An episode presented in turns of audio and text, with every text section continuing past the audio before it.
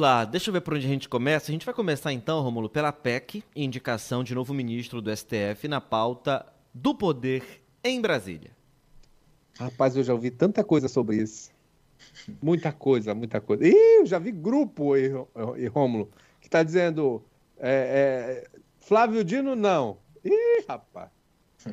Não sei como é que Isso. vai ser lá no Senado, né? Porque até os que tinham boa aceitação, que não tinham polêmica, não tinham nome envolvido em polêmica, eles tiveram ali é, 18, a, se eu não me engano, teve um que teve 20 votos contrários, e isso é um número considerável para uma, uma indicação para a Suprema Corte, não, Rômulo?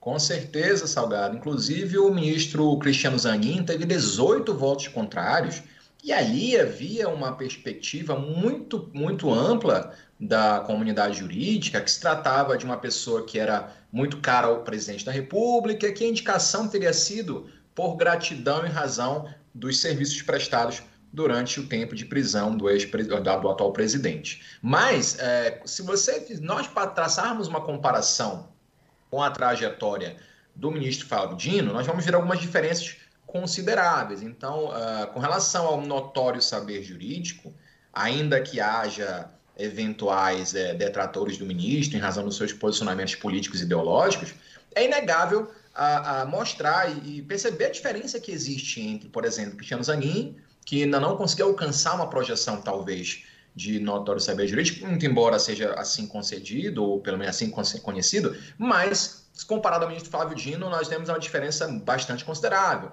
O ministro Flávio Dino já foi juiz federal, é, é para quem questiona o notório conhecimento jurídico, um dos concursos públicos de mais difíceis da carreira jurídica é do juiz federal, o ministro foi aprovado, salvo engano, em primeiro lugar. O ministro tem uma atuação é, é, impecável como advogado anteriormente. Então, é uma pessoa que sim tem um, um notório saber jurídico e se também notabilizou uh, por exercer cargos de é, liderança no Congresso Nacional e também cargos do Poder Executivo. Considerando então que o STF é um tribunal jurídico, mas também político, nós percebemos que, se comparados com as outras indicações dos ex-presidentes, o ministro Fábio Dino é, preenche, de certa forma, esses requisitos. Agora, é claro, aqueles que são contrários ideologicamente, politicamente, já se movimentam para tentar barrar essa candidatura. E aí o ministro se, se notabilizou nos últimos meses é, por esses, com esses embates bastante folclóricos, renderam até memes né, na internet, na, quando era convocado para prestar um depoimento, chegou ao ponto até de, dos parlamentares deixarem de convocá-lo, porque nesses debates orais o ministro sabia, tem uma ótima oratória, sabia ali transformar uma pergunta eventualmente constrangedora numa situação que, tira, que tirou proveito político muito importante. Então, é, é, a capacidade oratória, essa capacidade também de articulação, provavelmente levará o ministro Flávio Dino a ser escolhido pelo Senado. E aí, Salgado, entra aquilo que você estava comentando agora. Difícil os próprios é, pares dele não fazendo uma boa avaliação, né? Pois é, Salgado. Veja que é, já há um movimento muito forte de alguns grupos nas correntes políticas né, de é, é, fazer esse embate lá no Senado. O ministro Alcolumbre marcou a sabatina do, do candidato Dino para o dia 13 agora de dezembro. É certo que ele não vai assumir agora em dezembro, está muito próximo do recesso judiciário, então, se aprovado, deve ser aprovado, deve ficar aí para o próximo ano a nomeação do ministro Flávio Dino, mas já há pressões internas para fazer essa pressão. Então, é, pastores já irão pressionar aí, convocando suas bases do, da corrente evangélica para proibir, coibir ou tentar impedir esse acesso de Flávio Dino, mas é, você vê, mais de quase 200 anos de STF, apenas cinco indicações foram rejeitadas, e todas elas lá em 1894, lá no governo Floriano Peixoto. Então, é muito improvável. Claro, a gente sabe que na, a proposta para Flávio Dino ser aprovado, ele vai passar primeiro pela Comissão de Constituição e Justiça, são 27 senadores e desse ele tem que ter 14 votos. São votos abertos, então aí vai ficar muito claro o posicionamento de cada senador, mas ao plenário são 81 senadores, ele precisa de 41 votos. E é claro que já há uma. uma aqui, aqui em Brasília se faz essa, essa essa perspectiva, de, essa projeção de quantos ele pode ter ou deixar de ter. Há alguns é, o líder, o relator, inclusive, já projetou pelo menos 50 votos para Dino, entre 50 a 62 votos, é uma projeção bastante otimista, mas é o certo aqui nas projeções mais realistas que a gente tenha pelo menos já 48 votos. E aí bate com o que você estava falando, meu caro Salgado, porque é muito difícil essa rejeição, como eu falei, mas a, a aprovação dele está bem ali próxima, está numa margem de segurança muito curta, são apenas sete votos a mais pela projeção mais realista do que ele precisa para ser aprovado. É... Mas é, é, muito provável que ele seja. É, pois é, né, é, é, nessa questão toda, seria algo histórico mesmo, se isso, uh, se houver, por exemplo, uh, essa negativa né, do Senado. Chama atenção, claro, vão, a, a, haverão opiniões e opiniões. Agora sim, eu vou fazer um comparativo aqui rapidinho em relação ao Zanin.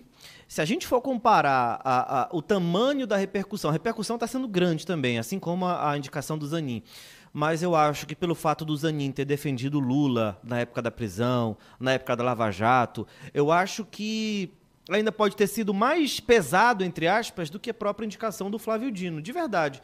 Eu acho que se fosse para contestar, e mais do que já estão contestando, eu acho que a do Zanin seria algo mais, uh, digamos, acalorado acho, pelo menos na minha opinião, que a questão do Flávio Dino, por ser um juiz, por ter sido um juiz federal, por ter conhecimento, por, todo a, por toda a sua postura à frente aí como ministro da Justiça, eu acho que talvez uh, os colegas do STF, os futuros colegas do STF, é, estão inclusive comentando, já parabenizando essa iniciativa. E eu estou vendo vários órgãos também federais e outros colegas de profissão elogiando essa indicação. Então, só fazendo essa comparação com a indicação do Zanin uma é contribuição em cima desse comentário do, do, do Max, que é o seguinte: é, não, o saber jurídico do Flávio Dino é inquestionável, é inquestionável, porque ele já foi assessor de, de ministro de Corte Superior, já foi juiz federal, isso é ultrapassado.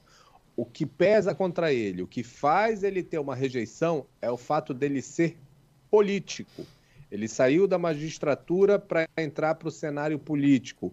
Ocupava, a, a, a, foi governador, se elegeu senador, hoje está ainda como ministro da Justiça e no, é, no Congresso, onde ele já foi chamado algumas vezes para prestar esclarecimentos, ele é, é, criou, assim, digamos, é, ele criou momentos de embates muito forte, inclusive com quem hoje vai avaliar se ele vai, é, é, se ele vai ser aprovado ou não. Então, eu acho que o que pesa contra ele é apenas o fato dele hoje ser político. Rômulo. Mas é por isso que, que esse, esse debate eleva o nível, são pessoas que resumiram tudo, né? Vocês realmente chegaram num ponto muito importante, porque Zanin enfrentava uma, uma, uma, uma rejeição em razão dessa proximidade com o presidente, e Flávio Dino, em que pese essa aproximação, tem que ser considerado que Flávio Dino sequer é do mesmo partido político. O próprio PT queria e gostaria que fosse indicado Jorge Messias. E Lula fez um cálculo político para que, porque há que, há que se considerar que Dino também é um nome muito forte, ou ganhou musculatura nesses últimos meses, nesses últimos é, períodos, para concorrer à presidência da República em 2026. Isso também foi calculado pelo, pelo presidente atual. Então, há um jogo de, de, de um jogo político muito forte que envolve não somente conhecimento jurídico do, do, candidato, mas sim, esse jogo político é predominante, no qual se busca condicionar as peças visando um futuro ali na frente. E esse corpo a corpo que o, o ministro Flávio Dino vai, já vai começar a fazer, já tem um jantar marcado aí na próxima semana para ele fazer esse corpo a corpo com os senadores, é, a gente sabe que vai haver resistência, a gente sabe que vai haver perguntas lá na comissão de Constituição e Justiça bastante incisivas, mas é muito improvável que isso é, reflita numa possível é, rejeição ao ministro Flávio Dino. E isso também mexe com essa, com essa corrida política para o Planalto 2026, porque Flávio Dino é do PSB.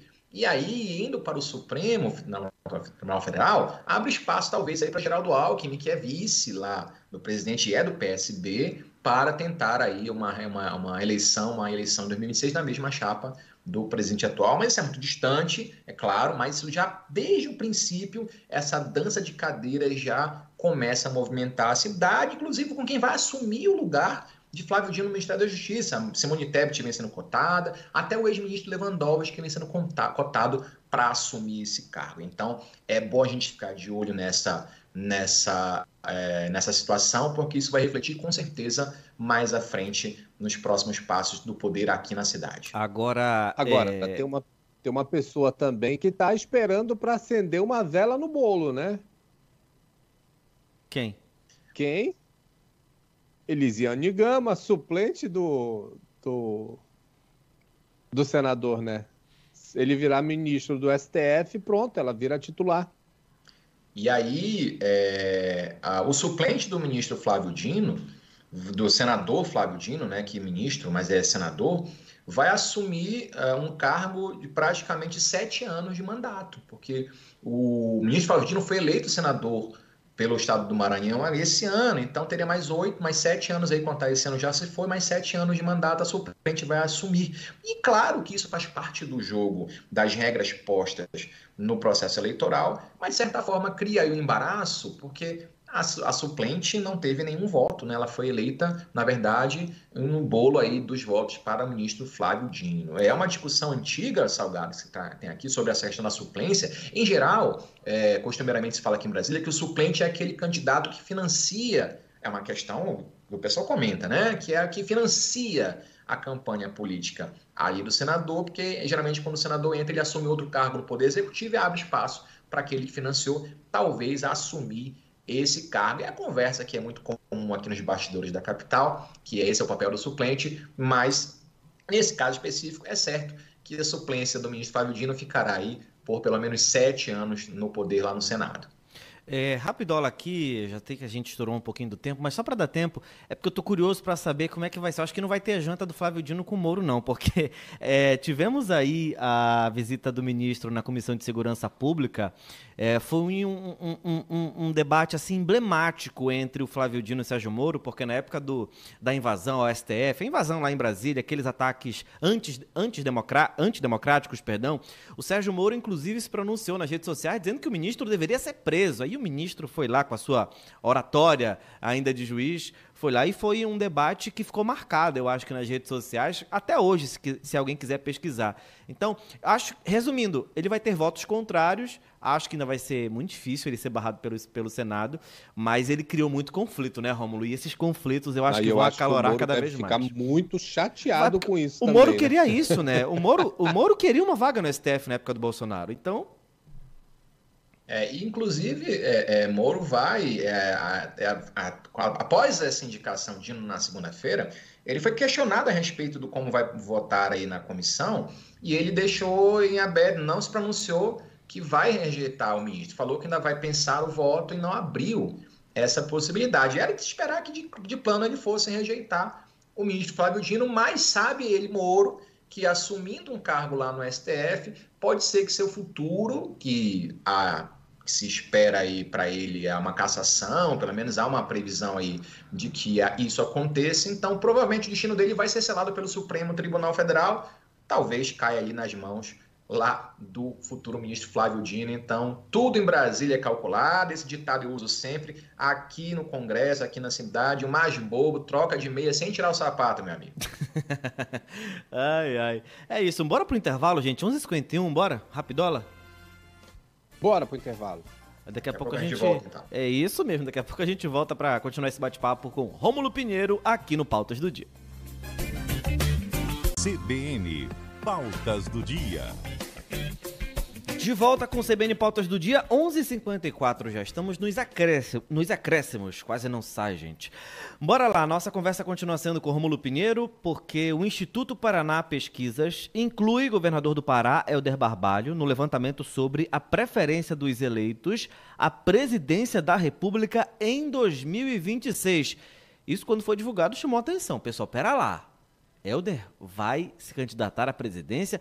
O que, que acontece? Que dinâmica é essa, hein, Rômulo? Conta pra gente. Pois é, Max. É como a gente estava comentando há pouco aqui, antes do intervalo. Essa dança das cadeiras para a, a chegar ao, aqui um Palácio do Planalto, ela começa muito cedo. Dizem até que se inicia logo depois da apuração dos votos do segundo turno quando há a escolha do presidente. Então, a corrida presidencial ela é movida por momentos. E, claro, hoje, que aqui em Brasília, por exemplo, a bola da vez vem sendo o candidato Helder Barbalho. Candidato, entre aspas, porque é o governador do estado, mas o planejamento que se comenta aqui é que ele busca talvez uma projeção nacional. É claro que hoje o contexto político é de, de, de suporte ao governo Lula, mas o governador é, vem sendo especulado como um presidenciável diante dos últimos índices de aprovação aí no estado do Pará e das articulações que anda fazendo aqui em Brasília e também em caráter internacional. Então você vê que uh, essa articulação que o governador fez para chamar a Belém a próxima COP30 alçou a uma musculatura política que ele ainda não tinha, pelo menos, essa projeção nos últimos anos aqui em caráter nacional. Então, Belém está sendo aí cotada, na verdade, já foi escolhida para sediar. A COP28 vai acontecer agora na Arábia Saudita. Inclusive, o governador vai para lá, inclusive com o presidente Lula, vai falar Inclusive, sobre... nós vamos ter correspondente da rede amazônica lá também. Muito bem. Pois é, dada a relevância do assunto e a importância que tem para a região amazônica, não só para a região amazônica, mas para todo o mundo, em razão dessa assunção, ou seja, de assumir uma posição de defensor de pautas ecológicas. Isso é, a gente está percebendo a demanda muito grande por essas pautas. A gente está vendo uma onda de calor aí violentíssima no Brasil inteiro. Isso é reflexo das mudanças climáticas e a pauta ambiental entrou de vez no jogo político e o governador muito ah, habilidosamente assumiu esse encargo e colheu os frutos e vem colhendo os frutos, porque ao ponto de que a projeção chegou nesse nível de ser incluído nos, nos institutos de pesquisa como candidato à presidência da República. E isso não é pouca coisa, porque você percebe que para um estudo de pesquisa incluir um candidato X nessa projeção, ele tem que ter algum tipo de, é, é, é de conhecimento geral da sociedade para que seja especulado ou avaliado nessas listas. Então, isso ele conseguiu. O Instituto Paraná Pesquisas deve fazer as próximas pesquisas, incluindo o nome dele como possível candidato a 2026. Como a gente falou há pouco, é, apesar de ser uma trajetória muito longa ainda até lá, mas uh, há uma costura política grande. O, o, o irmão do, do, governador é ministro da cidade, Jader Filho, o próprio pai, Jader Barbalho, é senador, então há uma costura política para que no futuro, talvez não em 2026, mas no próximo 2030, haja essa possibilidade. A projeção que o governador atual vem alcançando é algo realmente admirável no sentido de rapidez com que isso alcançou. Porque no estado do Pará aí já é bem consolidado, mas para cá, para a capital, ele já foi ministro do presidente, do presidente Temer, ele já foi ministro do presidente Dilma, mas com pouca relevância política se comparado aos demais ministros. E assumiu esse protagonismo, vem tentando assumir esse protagonismo nos, últimos anos, o que o alçou a esses postos, ou vem tentando alçá-lo a esses postos, a conferir como as coisas vão caminhar aqui pelos bastidores do poder na capital federal. Bom, é isso. Já são 11 horas e 59 minutos. Tá na hora, hein, gente? Vai desligar o fogo do feijão. Rômulo Pinheiro, obrigado por mais uma participação, hein? Eu que também sou atleta, vou me esforçar ali no no exercício. Forte abraço, até semana que vem. Um atleta zoeiro, né? Mais atleta. ai, ai. Valeu, Romulo. Um abraço. Até mais. Tchau, tchau.